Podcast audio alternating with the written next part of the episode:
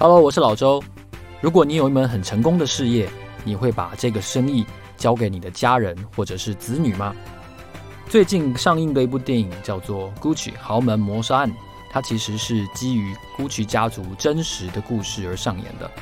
你想要了解这个故事吗？我准备了三本精装的 Gucci 精品帝国真实的欲望、爱恨与兴衰的套书要送给大家。我希望大家回答我这个问题。如果你有一门很成功的生意，你会送给你的子女和家人来传承吗？回答我这个问题，寄信到我的信箱，你就有机会得到这本书哦。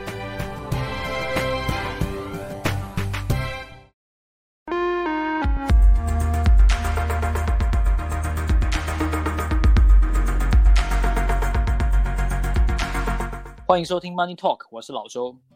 这是一个分析财经新闻、介绍投资趋势，也会和来宾聊聊财富和人生观的 Podcast。你可以在 Instagram、Apple Podcast 还有 Spotify 上面找到我们。今天这一集我们要来聊一聊奥运。到我目前看到录制这集节目为止，现在日本全国有三十七万七千零五个人哦，现在是零六个人说他们反对举办奥运。这是一个日本全国律师联合会前任会长发起的联署，他也把这个联署呢递交给了国际奥会。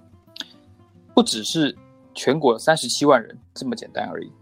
现在朝日新闻的民调也显示，全日本有百分之四十三的民众认为东京奥运应该要停办，本届就废除了，停办就是就是不玩了，阿姨我不想努力了这样子。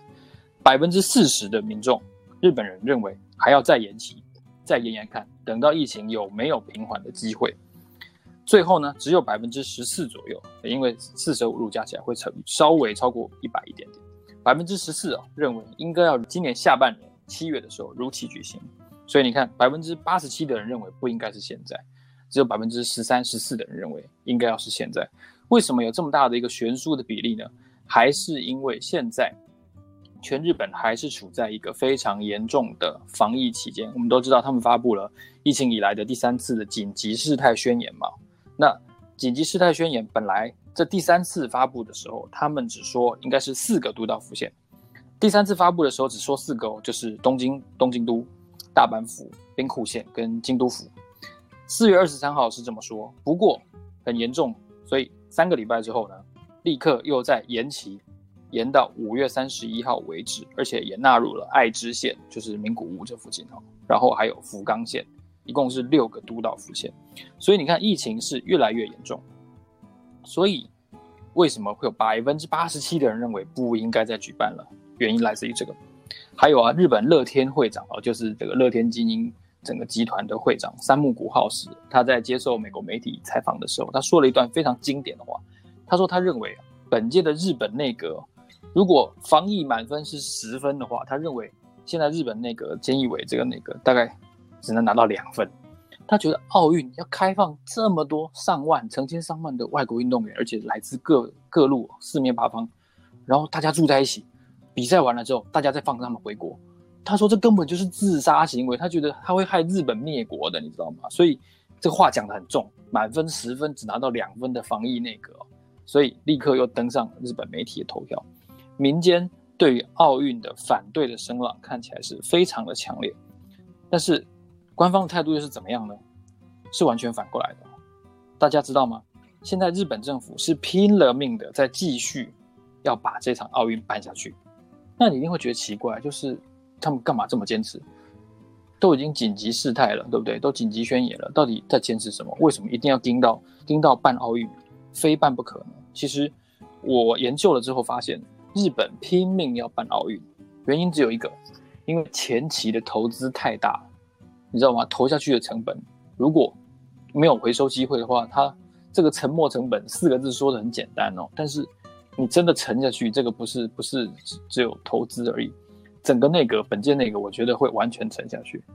这一届内阁到底为了这个奥运，连同前面前面的那几届内阁，到底花了多少钱？BBC 的估计是说。为了防疫要多花九亿，所以总共会从一百五十亿变成一百五十九亿美元。我说这是美元，一百五十九亿这个数字超过了二零一二年的伦敦奥运，还有二零一六年的里约奥运，里约奥运花一百三十二亿美元，伦敦奥运花比较多，花一百四十六亿，一三二一四六。这一届啊，因为防疫又要再多花一百五十九亿美元。那这个一百五十九亿到底在全世界的这个世界杯也好，这个夏季奥运跟冬季奥运到底加起来排第几？答案是排第三。花最多钱的，那毫无疑问是北京奥运。北京奥运台面上是说支支支出是四百亿美元，但是哦，在二零一三年的时候，中国有一个经济评论家叫龚胜利，龚胜利说不只是如此而已。北京地区的基础建设除外，邻近省份什么河北啊、天津啊、山东啊等等的，为了配合奥运啊，工厂不能生产，然后一些社会秩序的维护、清洁等等的投入，总共加起来可能，形象工程加起来可能超过一千亿美元。所以台面上四百亿北京奥运，那还有一还有一次最花最多钱的是什么？是俄罗斯的索契奥运，这这是二零一四年的冬季奥运会，当时呢这个。普丁哦，就发挥他这个这个强人本色，就说无上限批准所有的支出，无上限，反正就是要盖多好就花多少，就像食神一样，和冰块要多粗有多粗哦，吸管要多大有多大，所以他们花了五百五十亿美元在办那次奥运会。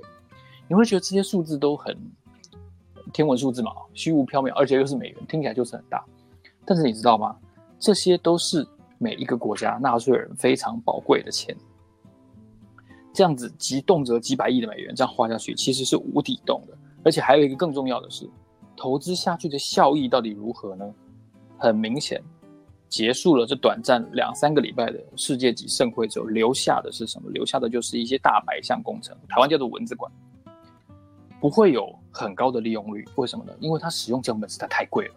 这个就是接下来我要讲的这本书，叫做《奥运的诅咒》，它。陈述的一个主旨，其实你会说奥运奥运很光鲜亮丽啊，就是非常多非常多人，然后非常运动非常多运动员哦，然后可能运动员因为哦这个这个年轻气盛嘛，然后大家聚在一起，年轻男女，他在在奥运的这个这个这个选手村就会有些人与人连接，所以保险套用很多啊等等，这些都是花边新闻。实际上，关于钱的部分说起来真的是很伤感情，因为历届的奥运。真的是赔多赚少。如果你计算长期效益跟短期效益的话，第一个不明显，我们看不到实际的效益；第二个，花出去的、浪费的、贪腐的钱却是实实在在的支出。那你说，到底有没有成功的案例呢？有的，在这个《奥运的诅咒》这本书里面也有提到，有至少两个比较成功的案例。第一个案例呢，就是一九八四年在洛杉矶举办的。奥运会夏季奥运，那个时候洛杉矶奥运凭什么成功呢？其实这本书有一个比较完整的介绍，因为这本书的作者哦，Andrew Zimbalist，他本身就是哈佛大学博士，然后他是史密斯学院的一个讲座教授，而且他是美国运动经济学刊的编辑委员，所以你会说他对运动经济学其实是有一定程度的了解的。作者就有介绍到说，在一九八四年的时候，那个时候其实历经了。墨西哥奥运的抵制哦，慕尼黑奥运的恐怖攻击之后，其实很多国家不想办，不愿意办。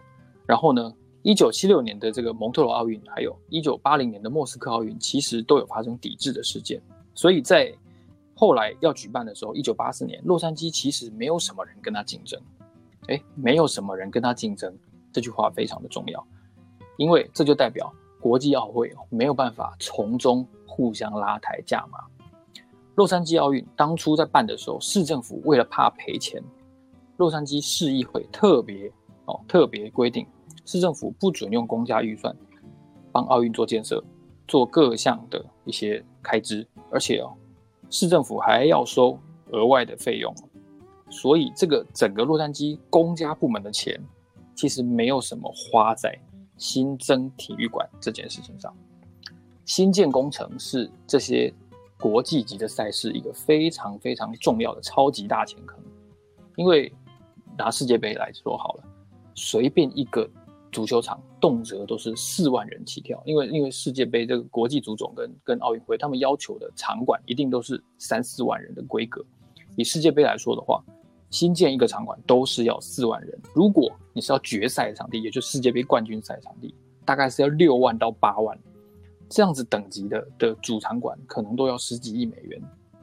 那不能只不不能只盖一个啊，像巴西全国在书里面提到，一共为了这个世界杯，二零一四年的世界杯，一共盖了九个还十个主场馆，每一个都是这样四万人等级的。但是你要知道，当地城市的足球联赛，还有整个巴西的足球联赛，并没有多少球队有能力负担这样子的支出。那果不其然，这些场馆呢，几万人的，在经过了这次活动之后呢，就变成文字馆。这一点就非常重要。还有一个，转播的权利金越来越从主办城市的手上流到国际奥会。怎么说呢？这本书里有提到，在一九四八年到一九六八年这二十年中间，转播的权利金有超过百分之九十是交给主办城市的奥委会，只有少部分、极少部分个位数的百分比是交给国际奥会 （IOC）。但是这个数字逐年的增加。到了二零零六年到二零一零年这段期间呢，主办国的奥会只能拿到百分之四十九，反而是国际奥会可以拿百分之五十一，哎，这就很奇怪了。这个主办方，这个主办国扛那么多的建设，我要负担那么大那么高的土地征收的成本啊，等等的维安啊，然后住宅迁移啊，等等教育啊，生活相关的配套，哦，有的时候还要盖一些盖一些轻轨，然后盖一些铁路，但是他却只能拿到百分之四十九，反而是。哦，坐享其成的 IOC 可以拿超过一半。你说具体数字是多少？